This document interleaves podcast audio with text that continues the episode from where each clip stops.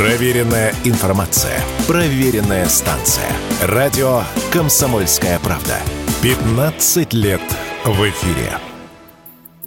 Иранские автомобили уже пару десятков лет не могут определиться с выходом на российский рынок. Однако теперь бренды XO и Сайпа готовы начать продажи своих моделей в нашей стране. Они намерены по ценам конкурировать с вазовскими моделями, в частности Грантой и Веста. В прошлом XO уже продавала свои автомобили в России, но без особого успеха. Также около 20 лет назад автомобили Иран Ходра продавались в нашей стране. Седан Самант, который построен на базе модели Peugeot 405, можно было было у нас купить в 2006-2009 годах. Высокими продажами этот автомобиль похвастаться не мог, рассказал радио «Комсомольская правда» автоэксперт Игорь Маржаретта модель Саман продавалась в России. Не слишком успешно, насколько я помню цифру, было продано за два года что-то порядка там, 11 тысяч машин. Дело в том, что они были достаточно дорогие из-за таможенных пошлин. В общем, любая машина, которая по прямому импорту ввозит в Россию, становится сразу дороже, потому что таможенная пошлина, НДС, акциз,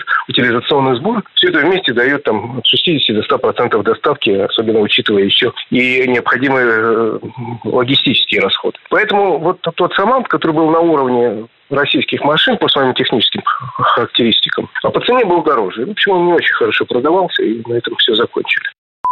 Среди вероятных конкурентов отечественной «Лада Веста» выделяется иранская «Эксодена». Официальная стоимость модели пока неизвестна, однако машины, везенные по параллельному импорту, продаются примерно за полтора миллиона рублей. Но на данный момент перспективы поставок дешевых иранских автомобилей в России весьма туманны. Несмотря на оптимистичные заявления чиновников, реальность такова. Производственные мощности Ирана невелики, порядка 300 тысяч машин в год, из них в лучшем лучшем случае 30-50 тысяч может уйти на экспорт в Россию. При этом качество и технологический уровень иранских автомобилей значительно уступает даже бюджетным иномаркам. Маловероятно, что российские покупатели предпочтут новый иранский автомобиль поддержанному, но более современному и надежному. Да и сами иранские производители пока осторожничают с выходом на наш рынок. Их планы сотрудничества выглядят довольно робкими и часто быстро сворачиваются. В каком случае будут востребованы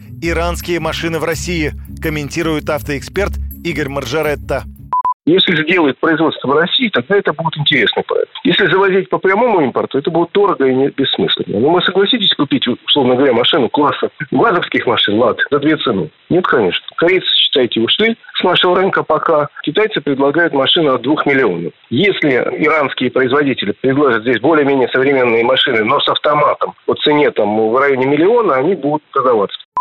А вот что касается китайских автомобилей, то они чувствуют себя в нашей стране весьма неплохо. С февраля 2022 года по декабрь 2023 доля китайских марок в России выросла с 9% до 60%. Юрий Кораблев, Радио «Комсомольская правда».